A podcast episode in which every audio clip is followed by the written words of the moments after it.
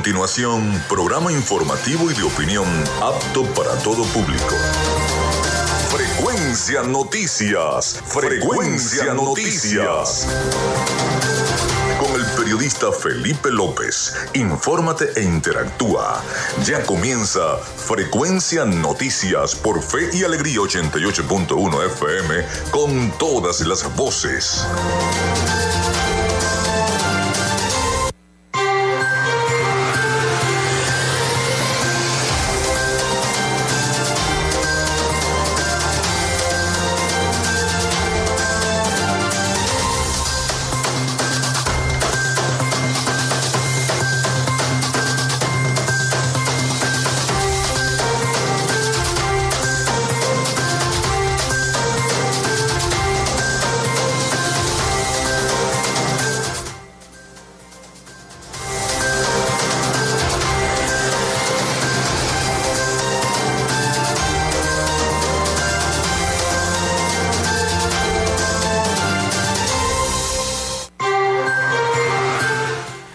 Buenos días. Bienvenidos a Frecuencia Noticias. Les saluda Felipe López. En mi certificado el 28108, mi número del Colegio Nacional de Periodistas el 10571. En la producción y community manager me acompaña la licenciada Joanna Barbosa, su CNP 16911.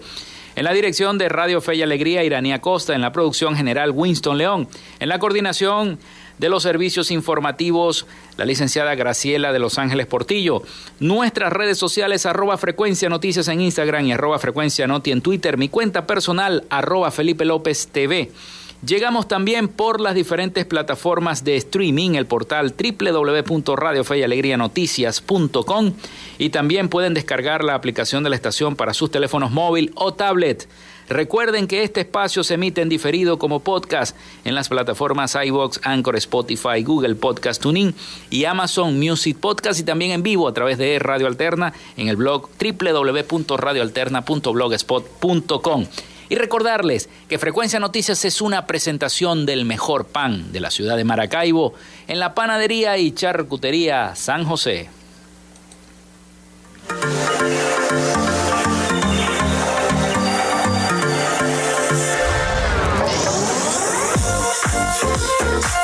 Si estás buscando el mejor pan de la ciudad para tu hogar o piensas en un emprendimiento de comida rápida y necesitas el pan de hamburguesa o perro caliente más sabroso de Maracaibo, en la panadería y charcutería San José te estamos esperando con la mejor atención y el pan más caliente y delicioso. Tenemos para ti el pan francés, dulce, campesino, andino, el pan relleno de guayaba, las lambadas y las sabrosas quesadillas. También tenemos pastelería. Estamos ubicados en el sector panamericano, Avenida 83 con calle 69, finalizando la tercera etapa de la urbanización La Victoria. Para pedidos, comunícate al 0414-658-2768. Panadería y Charcutería San José, el mejor pan de Maracaibo.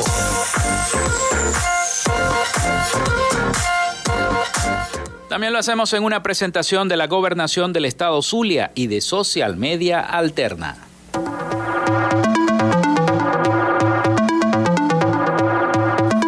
Gracias a la gente de Social Media Alterna hacemos posible la interacción tecnológica en redes. Si estás buscando quien te brinde asesoría o lleve las redes sociales de tu empresa o negocio, es momento de hacer el contacto con Social Media Alterna.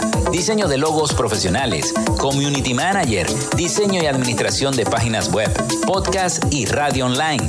Haz crecer tu negocio y la idea que tienes en mente en este momento. Llámalos al 0424-634-8306 o contáctalos en arroba social media alterna y establece ya un plan de contrato para llevar tus proyectos y productos profesionalmente en redes sociales. Recuerda, es Social Media Alterna.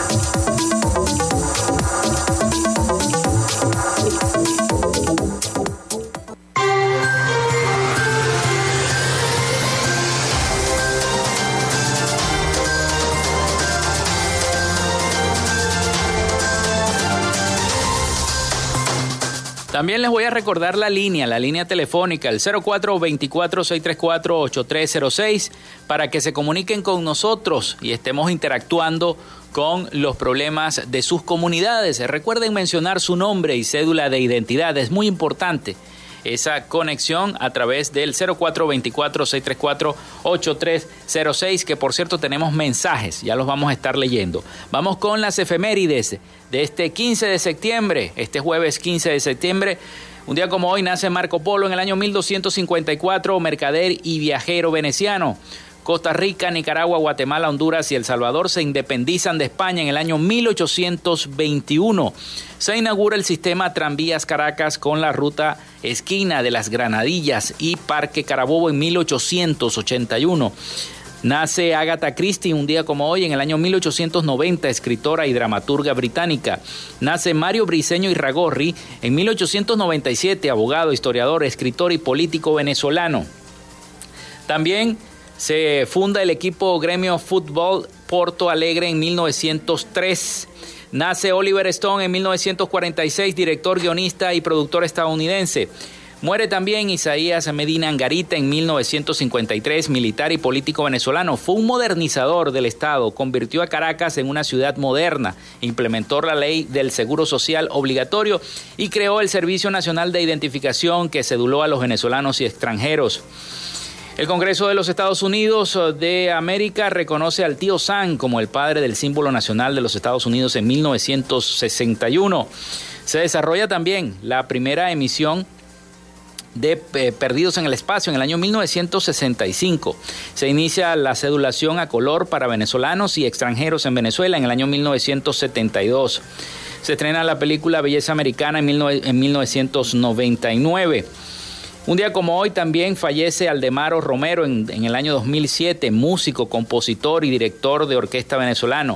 Hoy es Día Mundial contra el Linfoma, Día Internacional de la Democracia, un día muy muy, pero muy importante el Día Internacional de la Democracia. Precisamente tenemos por acá unos mensajes a través del 0424-634-8306, mensajes que nos han llegado a la producción. Vamos a leerlos eh, rápidamente. Buenos días Felipe, aquí en Santa Lucía seguimos padeciendo con el gas que no llega, al menos en varias casas de la calle San Luis. El señor Marcos Rivero del Sagaz no cumplió después de que después de hacerlo saber en su programa donde él mismo afirmó conocer mi caso, pero no han dado respuesta para venir a arreglarme mi problema del gas. Igualmente, otra denuncia es el SOS que nosotros los docentes jubilados le pedimos al gobernador Manuel Rosales para que con urgencia solicite nuestra homologación a y a nuestros miserables sueldos que desde marzo del año 2018 estamos esperando. Ya son 54 meses de deuda con los que eh, dimos la vida en la formación de hombres y mujeres, los profesionales de hoy en el estado Zulia, dice la señora Rocío Urribarrí de Santa Lucía. También, buenos días, otra de las denuncias que hemos recibido a través del 04-24-634-8306. Buenos días, aquí en Caciquemara, Avenida 57A.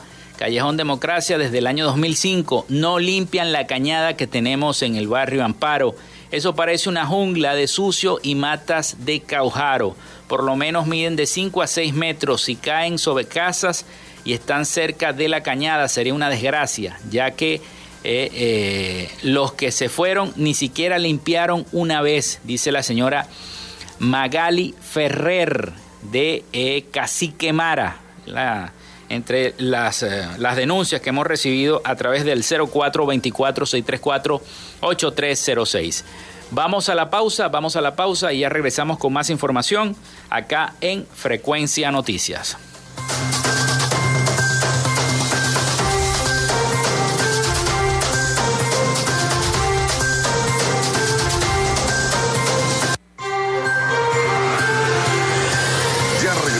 Con más de Frecuencia Noticias por Fe y Alegría 88.1 FM con todas las voces.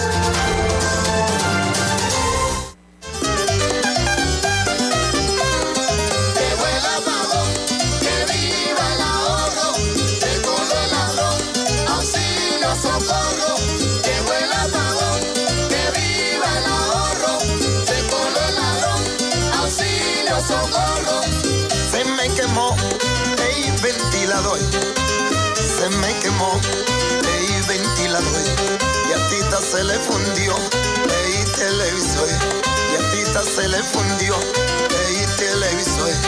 El radiocito de Tito también se quedó sin voz. El radiocito de Tito también se quedó sin voz. Y ya no con él frío por culpa del apagón. Y ya no con él frío por culpa del apagón.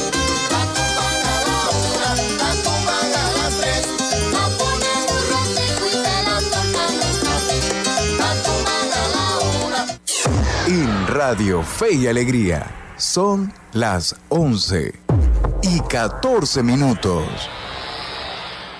Inicio del espacio publicitario. Ante el costo para los maravinos en cuidar la salud y su bienestar, una solución. Mega jornadas sociales. Medicina general, pediatría, vacunación, medicamentos, barbería y peluquería recreación, atención veterinaria y muchos más servicios del equipo de Rafael Ramírez Colina. Estamos sintiendo desde hace mucho tiempo atrás que no lo habíamos sentido la obra de salud en las comunidades. La alcaldía de Maracaibo continúa construyendo soluciones. Fin del espacio publicitario. Estás en sintonía de Fe y Alegría 88.1 FM. Te toca y te prende.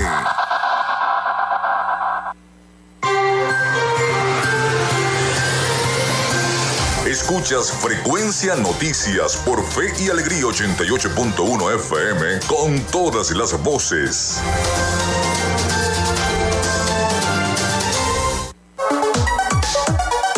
Vivimos momentos de cambio en la tecnología, pero la radio sigue presente, llegando lejos como medio de comunicación masivo y de alta penetración en la sociedad y las masas. Es por ello que te invitamos a formar parte de ella publicitando tu producto, emprendimiento o negocio. Enlaza tus redes sociales con el medio radiofónico y verás los resultados de una inversión efectiva. Desde Frecuencia Noticias te invitamos a formar parte de nuestro patrocinio. Comunícate con nosotros y comienza desde ya esta inversión que hará crecer tu emprendimiento o negocio al instante. Escríbenos al correo frecuencianoticiasbe.gmail.com o comunícate por los teléfonos 0424 666 7752 o 0424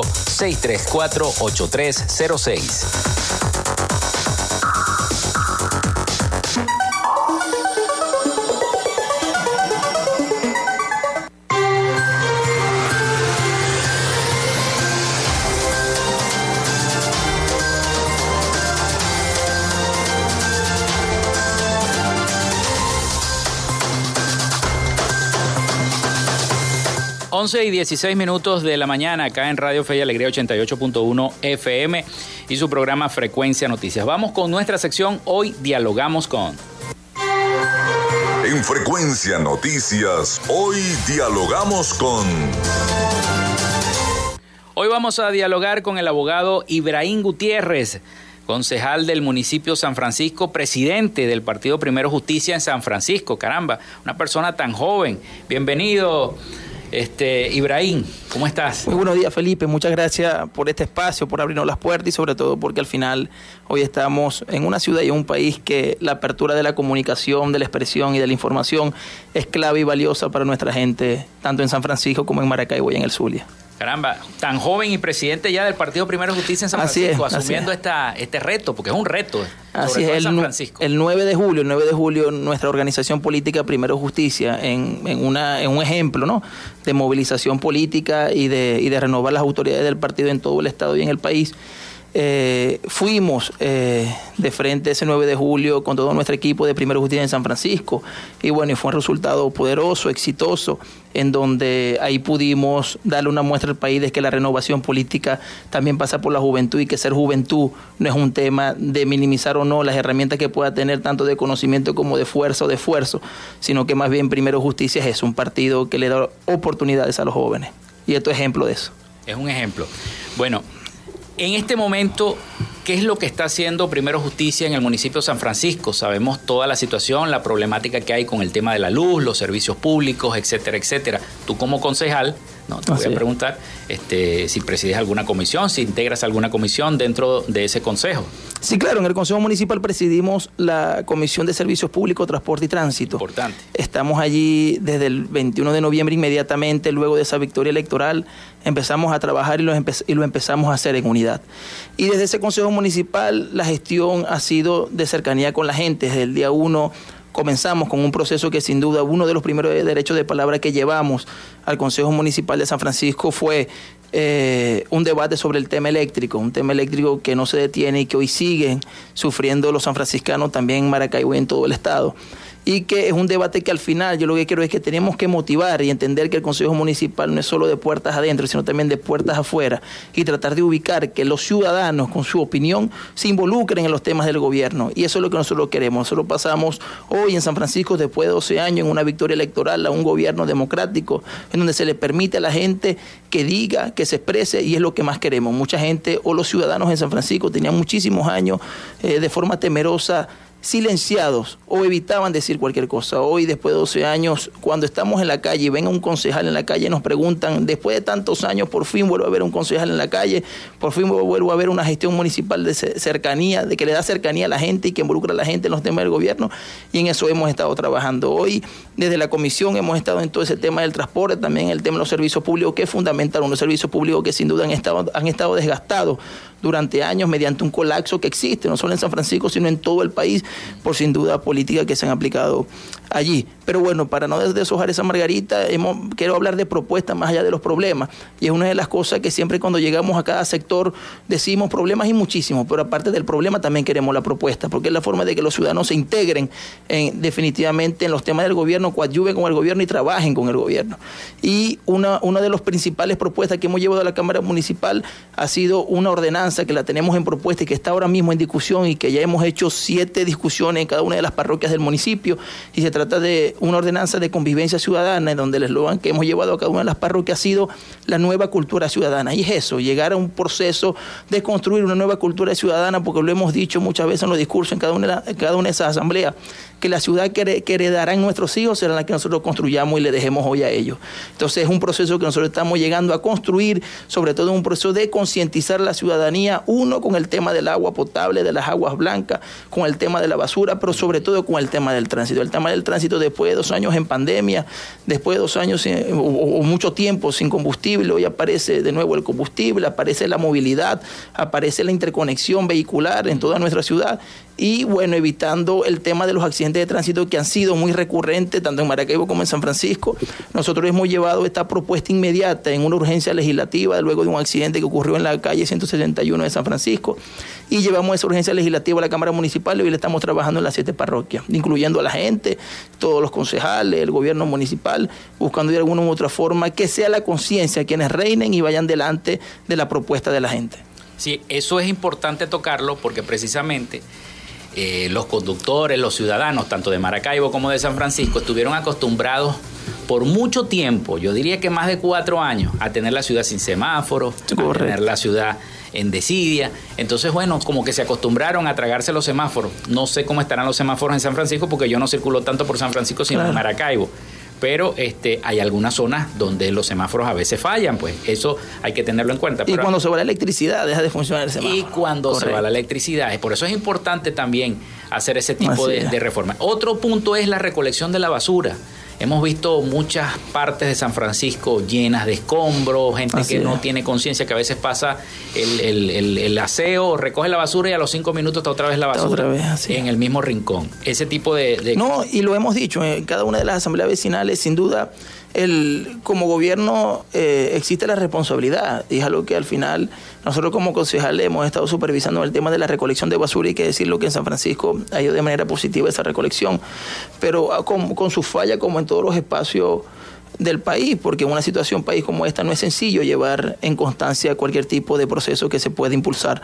Pero el tema de la recolección también pasa por un tema ciudadano, de conciencia y vecinal, sobre todo también involucrando el tema de la denuncia. ¿Qué quiero decir con esto?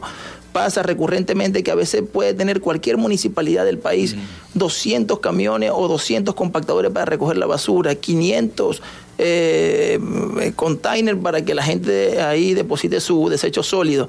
Pero el tema está en que el gobierno sin duda tiene la responsabilidad de, limpiar las calles, pero nosotros los ciudadanos tenemos la responsabilidad de mantenerlas limpias en cada uno de los espacios.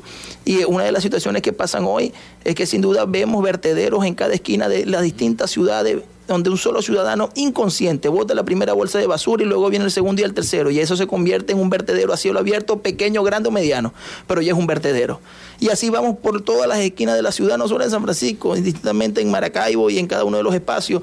Y hay que reconocer desde la gestión de Rafael Ramírez con el tema de la basura en Maracaibo, y es una lucha que vemos todos los días con el tema del llamado a la conciencia de quienes están en el IMAU y lo mismo pasa en San Francisco con quienes están en IMASUR, pero sin duda es un tema y donde volvemos, que también es un tema cuando hablamos de esta ordenanza que se llama la nueva cultura ciudadana, es porque muchas de las cosas se han instaurado de forma cultural en los sanfranciscanos, en los maravinos y en los zulianos. Entonces tenemos que ir a derrotar eso con una nueva propuesta y nueva y buena propuesta de que la cultura sea en positivo, donde la gente aprenda, uno, el tema de la recolección de, de reeducación de la gente y que luego sin duda cuando ya la educación no sea efectiva pasamos un proceso de sanción, que es más o menos de lo que hablamos en la ordenanza. Ok. Bueno, son las 11 y 29 minutos de la mañana. Vamos a hacer una pausa y al retorno seguimos este diálogo con el abogado Ibrahim Gutiérrez, concejal del municipio San Francisco y presidente del partido Primero Justicia en ese mismo municipio en San Francisco. Ya venimos con más de Frecuencia Noticias. También por el resultado del colapso en los servicios que sin duda en los últimos años persigue al país entero. Fíjate esta modalidad que acaba de implementar el alcalde Ramírez aquí en Maracaibo, ¿no? Estar trotando y recoger la basura. El, el, blogging, el, blogging, Estar trotando y recogiendo la basura, muy buena idea, ¿no? Y Correcto. A, muchos lo sorprende, ¿no? A muchos maravinos, porque primera vez que ven eso. No, y así lo vi. fue un recorrido que salió desde la vereda del lago, lo pude ver en redes sociales. Eh, ese día tenía la iniciativa de participar, al final no pude llegar. Pero lo buenísimo fue que después cuando vi el tema en redes sociales, cómo la gente se involucró y que realmente la gente iba con su, con su bolsita plástica en la mano recogiendo que al final puede ser parte del ejercicio. Eso te genera movilidad al final y que eso no solo hoy lo estamos instaurando y es parte de esa nueva cultura quizá que queremos hacer en Maracaibo, pero también pasa en distintas partes del país, como ese vecino a lo mejor en cualquier país de Europa o, del occidente que lleva la bolsita y va con con su mascota y es parte casi que del blogging, recoge, sigue caminando, es más o menos, creo que es más o menos el fondo del asunto. Y, lo, y se hizo en Maracaibo, me parece buenísimo, una excelente idea que al final, mientras más, ese es el tema de involucrar a la gente en los asuntos del gobierno, que mientras más busquemos ideas, propuestas que involucren a la gente en los asuntos del gobierno, la gente se va a sentir cercano al, al gobierno que pueden participar. Concejal, le quiero preguntar, acá en Maracaibo, bueno, los servicios, las parroquias más que sufren más las más golpeadas por, por los servicios públicos son las parroquias del oeste de Maracaibo. en San Francisco, ¿cuál es la parroquia más golpeada? ¿Cuáles son las que ustedes más visitan? ¿Qué es lo que encuentran en esas parroquias? Digamos que en San Francisco el oeste de Maracaibo, vamos a hablar, con, sin duda podría ser el oeste de San Francisco para que nos, nos ubiquemos en geografía sin duda sería el sur de Domitila Flores, Marcial Hernández, José Domingo Ruiz, Los Cortijos. Eso sería eh, como quien dice, lo último de San Francisco, yo sería Vía Perijá, todas esas parroquias confluyen allí. Y en esas parroquias sin duda hay que hacer un gran esfuerzo, ahí donde San Francisco aún sigue siendo de arena, en donde sin duda... No hay carretera eh, todavía. No hay, donde en muchos espacios de parroquias no hay carretera, en donde San Francisco sin duda va dirigido un proceso de ascenso hacia allá, lo que viene siendo, estamos hablando de que en los últimos años San Francisco empezó a crecer hacia allá, y, y ejemplo de eso es la parroquia José Domingo Rú, que sin duda mucha gente ha escuchado hablar del Soler, de Fundabarrio, del Samán, que fueron urbanizaciones que vinieron en ascenso y donde la gente más bien migró internamente antes de la migración eh, eh, fuera del país. Internamente la gente migraba en San Francisco, vamos a decirlo así, desde el norte hacia el sur. Y el sur era eso, José Domingo Rú eran esas urbanizaciones. Y bueno, y que hoy sin duda hoy mucho de muchas de esas, de esas urbanizaciones han estado desoladas, sin duda también por un tema país que no, que no se escapa de esta realidad, pero San Francisco está creciendo hacia allá y que el objetivo principal tiene que ser y que el acompañamiento desde que asumimos esta Cámara Municipal ha sido legislar hacia allá tanto que comenzando el primer derecho de palabra en, el, en mi caso como concejal fue el un derecho de palabra sobre la parroquia José Domingo Rú. La parroquia José Domingo Rú fue la última parroquia de San Francisco por nueva, no por última, por nueva y porque esa parroquia empezó a existir en el año 2009, 2008-2009, pero eh, el, tema está que la parroquia aún no cuenta ni con registro civil, pero tampoco con intendencia parroquial, y al final la intendencia es importantísimo porque es el, gobierno más cercano a la gente inmediatamente en su parroquia o en su espacio en donde la gente está viviendo. Y eh, ese fue el primer derecho de palabra. Inmediatamente le hicimos una comunicación al alcalde de San Francisco, luego hace 45 días estuvimos en el Consejo Legislativo del Estado, estuvimos en la gobernación del Zulia, dejamos una comunicación también para el gobernador donde creemos que se debe inmediatamente actuar sobre el tema de la intendencia parroquial, que es una competencia regional, y con el tema del registro civil. Quien nace en José Domingo Ruz después de varios años, estamos hablando de que una parroquia nació hace, ¿qué? hace 15 años, 12 años, eh, hace 15 años, hoy la gente o quien nace allí, el nuevo San Francisco se presenta en Domitila Flores y no en José Domingo. Y yo creo que ya es momento de eso. Y tengo que decirlo, sin involucrar tanto o entrar en lo político, que el, anterior alcalde de San Francisco fue concejal por la parroquia José Domingo Ruz. Y eso es una de las cosas que uno viene y dice, bueno, ¿cómo fue concejal por José Domingo Ruz? Pero después de una gestión de cuatro años. ¿Y qué hizo en esa parroquia? No, es que ni siquiera le dio su cita al jurídico después de cuatro años, sigue la parroquia José Domingo Ruz sin registro civil y sin intendencia parroquial. Imagínese que yo sea consejo por Domingo Ruz, alcalde, y que no le dé el sitio al jurídico José Domingo Ruz. Imagínese usted. Entonces, eso estaba pasando en la parroquia, o está pasando en la parroquia José Domingo Ruz. Hemos elevado esa voz por petición de los vecinos y allí hemos tratado de hacer una labor, porque al final, dentro de esta propuesta, y ahí regreso hacia atrás, dentro de esta propuesta de la nueva cultura ciudadana, de la ordenanza que estamos proponiendo, empezamos por allá. Empezamos por José Domingo Ruz, empezamos por los cortillos, empezamos de atrás hacia adelante, o de adentro hacia afuera. Porque al final yo sí creo que la gente, que, es allá donde la gente al final necesita un, proceso de reeducación, que al final es el tema de la ordenanza, que es un proceso de reeducación. Escuchas Frecuencia Noticias por Fe y Alegría 88.1 FM con todas las voces.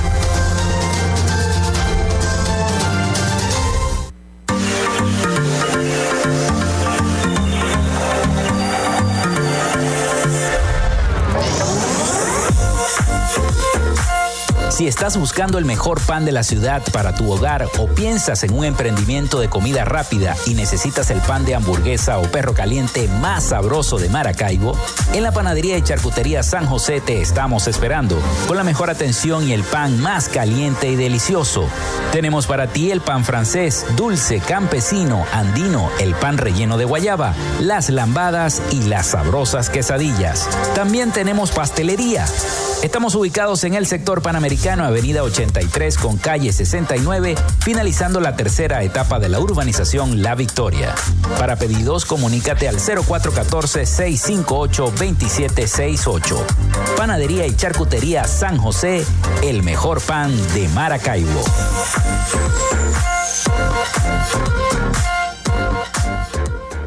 El programa Saber y Emprender ha entregado 1.500 becas a jóvenes y adultos para su capacitación en varias especialidades. Es una propuesta novedosa de inserción social y laboral para lograr una certificación que reconoce la superación personal, estimulando el talento, los sueños de los emprendedores para la creación de empleos productivos. Gobernación del Sur.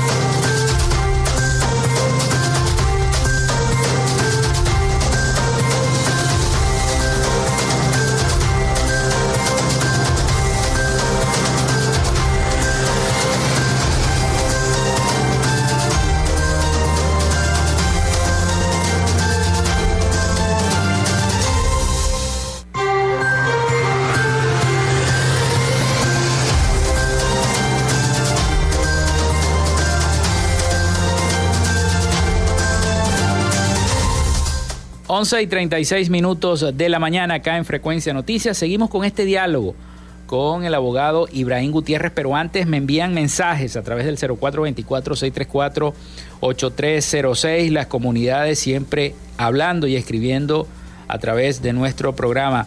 Buen día, porfa, para que envíen agua. Tenemos más de 20 días sin agua en el barrio Los Estanques. Buenos días, para que con el agua, por favor, para Altos de la Banega 2 Ato Verde, tenemos más de una semana sin agua. Atención, señores de Hidrolago, la gente sigue escribiendo que no hay agua y la misma problemática se está presentando en San Francisco también, concejal. Así es. Con el tema del agua. El tema del agua es complicado y lo hemos dicho. el tema del agua que al final como la electricidad que son competencias nacionales en el caso del agua es hidrolago en el caso de la electricidad es Corpoelec y la constitución lo dice claro competencias claras del municipio deberían ser el agua potable eh, o las aguas blancas la recolección de basura la seguridad de la gente pero bueno al final ya sabemos y le está pasando ahora mismo mm. con el tema de la armonización tributaria de seguir centralizando más cosas en Venezuela como Corpoelec como hidrolago y a los tributos ¿Cómo se están preparando ustedes con ese tema vimos a la, esta rueda de prensa que dieron el Consejo Legislativo la Asociación de Alcaldes del Zulia, la SALSU, presidida por Alenis Guerrero, alcalde del municipio Santa Rita, donde también se acompañó, se hizo acompañar por los alcaldes de Machique y otros representantes de las alcaldías del Estado Zulia respecto a esta ley de armonización tributaria. ¿Cómo va a afectar? Casi pienso yo que eliminaría las alcaldías. Sí, sí, claro, no solo la alcaldía, obviamente la alcaldía y los consejos municipales, nosotros como concejales que nos eligió la gente y que al final todo ese proceso de discusión, el tema de muchas cosas, entre los tributos, pasa por, por los consejos municipales de cada ciudad o de cada municipalidad. En este caso, sin duda, hablamos de nuevo de un proceso de centralización. Aquí hay una visión jurídica, también hay una visión política. Creo que la visión es profundamente política, la de la aplicación de este proyecto de ley de armonización tributaria. Cuando vemos, obviamente, ellos ven en lo político unos alcaldes de oposición que el 21 de noviembre lograron una victoria electoral y que sin duda ven el ascenso no solo de la oposición, sino de nuevo liderazgo en las distintas ciudades y que al final es el proceso de asfixia, es el, es el mismo guion que se va dando. Vamos a hablar de un ejemplo claro y sobre todo en el Zulia, que es muy representativo, que es la Universidad del Zulia. Pasó en la universidad un tema de asfixia presupuestaria y lo mismo vamos hacia las municipalidades. Vamos a un tema de asfixia presupuestaria violando la constitución, pero ahí es donde entramos al tema de lo que es lo jurídico, que es un tema inconstitucional, porque la, la, constitución lo dice claro, pero también la ley del poder público municipal. Y aquí donde me permito hacer la lectura de lo que sería, eh, ellos realmente se basan en el artículo 156, el numeral 13, que ciertamente habla de que, la, que, de que pueden coordinar o armonizar de las distintas potestades tributarias para definir principios, parámetros o limitaciones, pero más no para imponer o intervenir dentro del proceso de recaudación de tributos del municipio o de los municipios. Pero también aquí donde la respuesta, que está más, más arriba de, en la Constitución Nacional, en el artículo 180, que habla sobre el tema, y lo voy a leer eh, taxativamente, la potestad tributaria que corresponde a los municipios es distinta y autónoma de, los, de las potestades reguladoras que esta Constitución o las leyes atribuyan al Poder Nacional. Ahí es muy distinto. Y ahí, y ahí este artículo nos está diciendo algo sobre determinadas materias o actividades. Las inmunidades frente a la potestad impositiva de los municipios a favor de los demás entes políticos territoriales se extiende solo a las personas jurídicas estatales creadas por ellos, pero no a concesionarios ni a otro contratista de la, administración nacional o de los estados. Es claro, divide lo que es el poder nacional y su tema de cómo debe ser su recaudación y el tema de los municipios, que al final debe ser el tema de los tributos, y, o el tema de las tasas, que al final el tema de las tasas es algo que tiene que ver directamente con la acción de un ciudadano, porque al final las tasas las pagan los ciudadanos. Por ejemplo, la recolección de basura no es lo mismo tributo, contribución y tasa. La tasa la pagan los ciudadanos. Y cuando vemos que el proyecto de ley quiere hablar hasta de tasa y que al final centralizar, imagínense ustedes que aquí tengamos que hablar, está bien, ellos imponen la tasa, ellos hablan hasta de un mecanismo de recaudación, bien sea en digital, de imponerlo, de imponerlo, de proponerlos en los municipios Imagínese usted que para comprar una palita tengo que informarle a Caracas que en el municipio de San Francisco hace falta una palita y que entonces me dé el permiso de yo de alguna, de alguna u otra forma recaudar para comprar una palita. Le digo un cepillo o lo que sea que use un servidor público, que es el, tema más sencillo. Entonces, todo ese tema burocrático, sin duda, ¿a quién le afecta? A la gente, a los ciudadanos, porque estamos sin duda, sin duda alguna no solo limitando, no solo asfixiando un tema de una gestión, pero es que no sufren los gobiernos. Deja de crecer las ciudades, pero deja crecer la gente porque al final los gobiernos pasan, pero las ciudades quedan. Entonces simplemente estamos en un proceso, seguimos un proceso de deterioro de nuestras ciudades, de nuestros espacios y de no generarle calidad de vida a la gente. Hoy en Maracaibo lo estamos viviendo y también en San Francisco. Vemos como el tema de distintos servicios públicos en esta ciudad han mejorado. Y han mejorado por este mismo tema de que al final la única forma de que un problema pueda ser resuelto es por quien está más cerca del problema. Y el que está más cerca del problema es su alcalde, o es su concejal, o es la gestión municipal. Son quienes están más cerca del problema.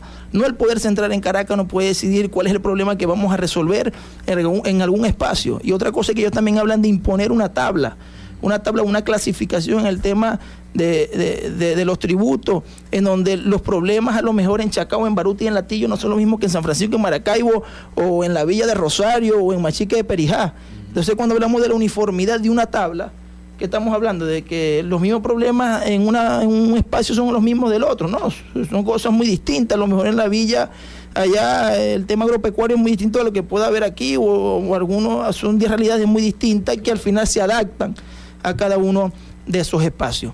Y yo lo que creo es que al final es un tema político en el tema de limitar el ascenso de cada uno de esos nuevos liderazgos y de asfixiar económicamente a los municipios. Eso es centralismo, Centralismo. Centralismo. Y si hay centralismo, no hay plena democracia llamémoslo así, ¿no? Porque lo mismo le hicieron a las gobernaciones cuando le quitaron los puertos, los aeropuertos, los peajes y ahora esta ley de armonización representa eso también para las alcaldías y los consejos municipales. Es, como un nivel de asfixia, ¿no?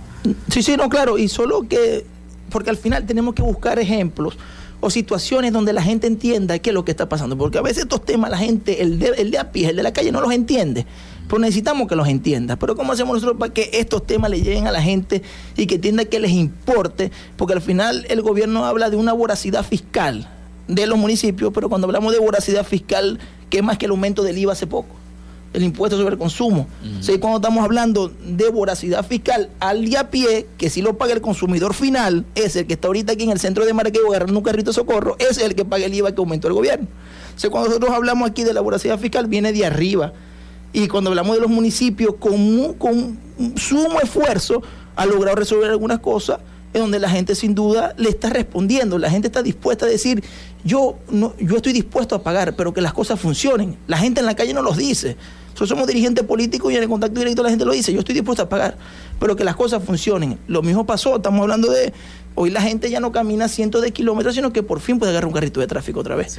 Pero otra vez se siente feliz cuando ve pasar un camión eh, compactador, pero también cuando vemos otra vez la policía funcionando en la calle. Son servicios que la gente quiere, pero que podemos sin duda sostener mediante eh, el proceso de recaudación que puede haber en los municipios para que puedan ser aplicados en las necesidades pertinentes que el municipio crea que es quien está más cerca del problema. Y es al final lo que queremos, eh, lo que queremos explicar a la gente y entender que el ejemplo más perfecto que le podemos decir al de a pie con el tema, cuando le, explicamos la centralización y la descentralización, le podemos decir esto. Centralización en Corpuele y descentralización era en el BEN. Entonces ahí es la explicación perfecta de lo que nosotros queremos decir, sobre todo en el Zulia, para el zuliano, en el BEN era un ejemplo de trabajo y de eficacia y de eficiencia. Y cuando hablamos ahora de la centralización de Corpuele, hablamos de mala calidad de vida y de unas terribles situaciones que viven todos los días los zulianos. Entonces, hacia allá vamos. La centralización, que es el proyecto de ley de armonización tributaria, imagínense a Corpuele. La descentralización, que es la gestión de las municipalidades, del alcalde, que la propia gente eligió en sus ciudades, es en el BEN que es la no aplicación de la, del proyecto de ley de armonización tributaria. Ayer casualmente estaba viendo, bueno, vamos a hablar dos posiciones. Una del alcalde Rafael Ramírez Maracaibo, lo decía, lo vi en uno de, un lunes temprano que él siempre da. Él, da su balance. Su balance todos los lunes eh, temprano y hablaba de que el tema, con el tema del CENIA, del, del, impuesto al consumo, decía, bueno, yo lo que creo es que al final todo ese proceso de recaudación que se recauda en cada uno de los espacios, que se ha invertido en alguna obra en esas ciudades la ley tampoco dice por ninguna parte que el SENIA debe invertir, pero creemos que debe ser así. Pero también ayer lo decía eh, el alcalde de San Francisco, también hablaba del tema de que, bueno, él, representa en el Consejo Federal de Gobierno y que él va a ir a Caracas a hablar eh, en el tema de que creemos que se debe de tener el tema del proyecto de armonización tributaria porque se debe involucrar y hablar con el tema de los alcaldes que son los afectados directamente y son los primeros que le deben dar respuesta a las gestiones abajo. Entonces yo lo que creo que al final, no solo el tema de la oposición venezolana, no solo el tema de los alcaldes o gobernadores, sino que los ciudadanos debemos buscar la forma de involucrarnos en los temas del gobierno y de responsabilidad nosotros, en quienes estamos, bien sea como concejales o alcaldes en algún tipo de gobierno municipal, de buscar la manera de que la gente se involucre en todos estos temas. Bueno, son las 11 y 46 minutos de la mañana. Vamos a hacer la pausa y ya regresamos con este diálogo con el abogado Ibrahim Gutiérrez, concejal del municipio de San Francisco y presidente del partido Primero Justicia en ese mismo municipio. Ya venimos con más.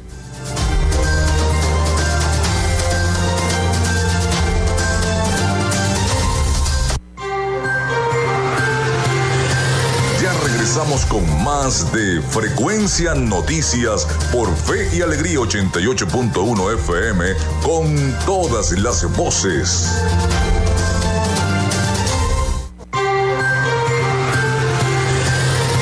Estás en sintonía de Frecuencia Noticias por Fe y Alegría 88.1 FM con todas las voces.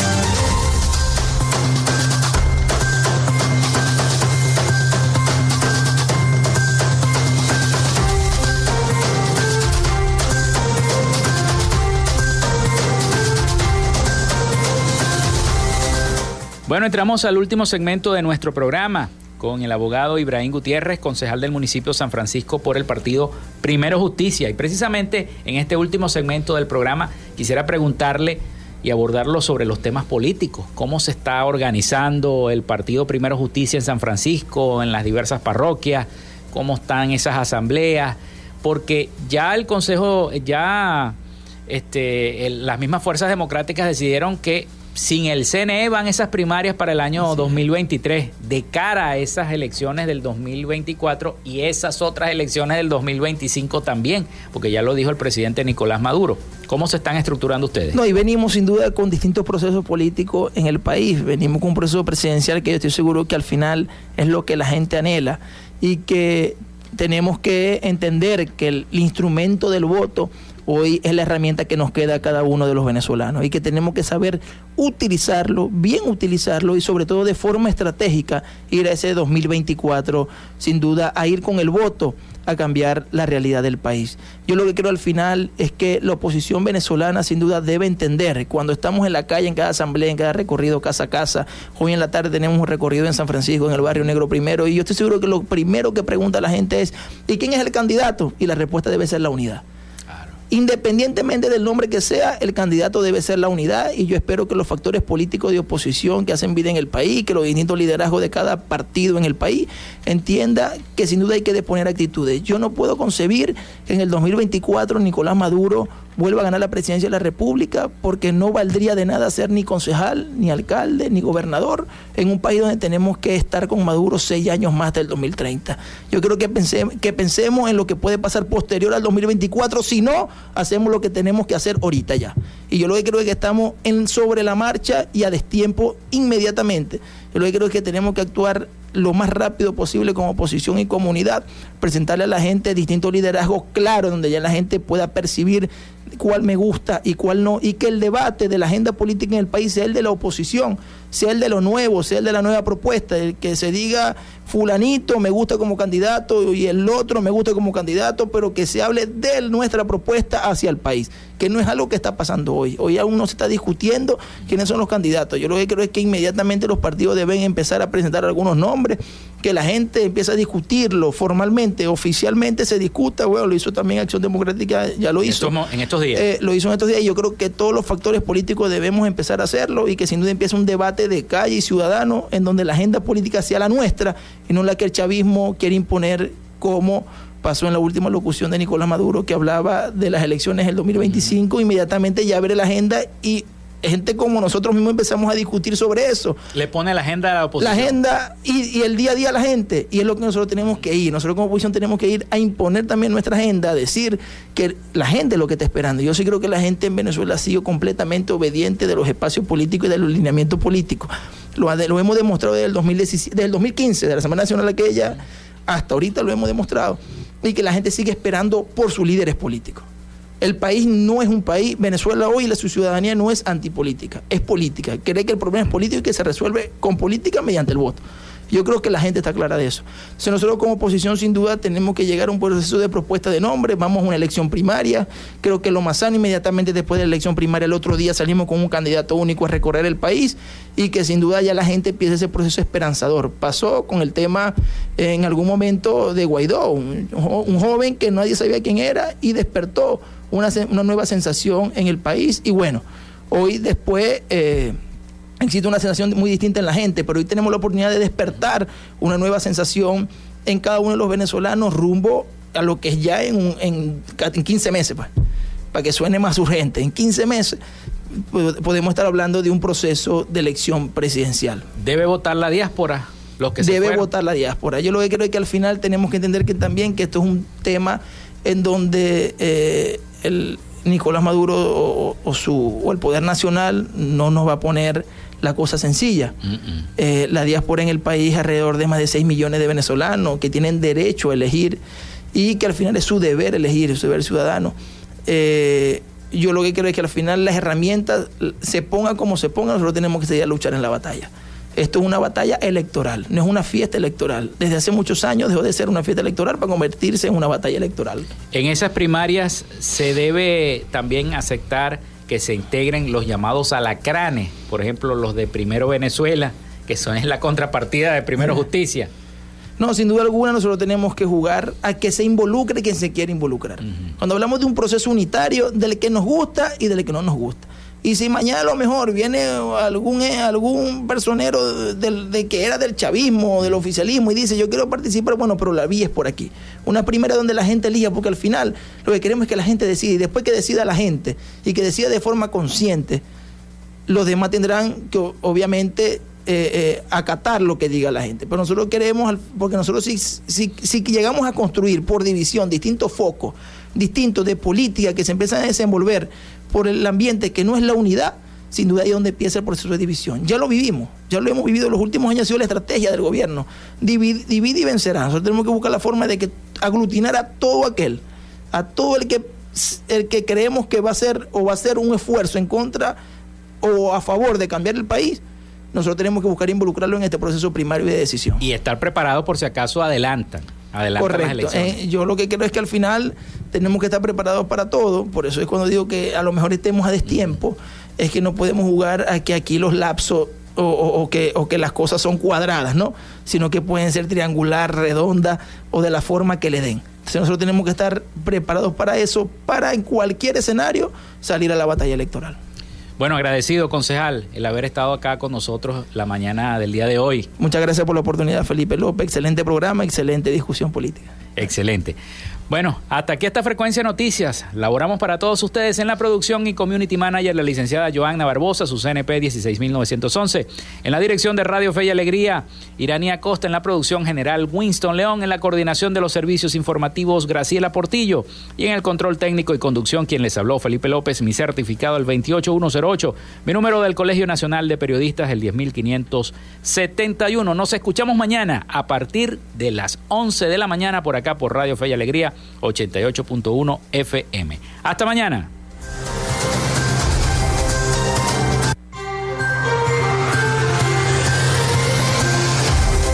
Frecuencia Noticias fue una presentación de Panadería y Charcutería San José, el mejor pan de Maracaibo.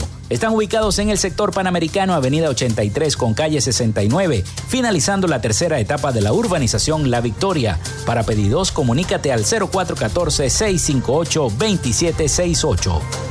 Gobernación del Estado Zulia. Social Media Alterna. Si necesitas una página web, un community manager o un logo profesional, haz crecer tu negocio y la idea que tienes en mente en este momento. Llámalos al 0424-634-8306 o contáctalos en arroba social media alterna. Frecuencia Noticias.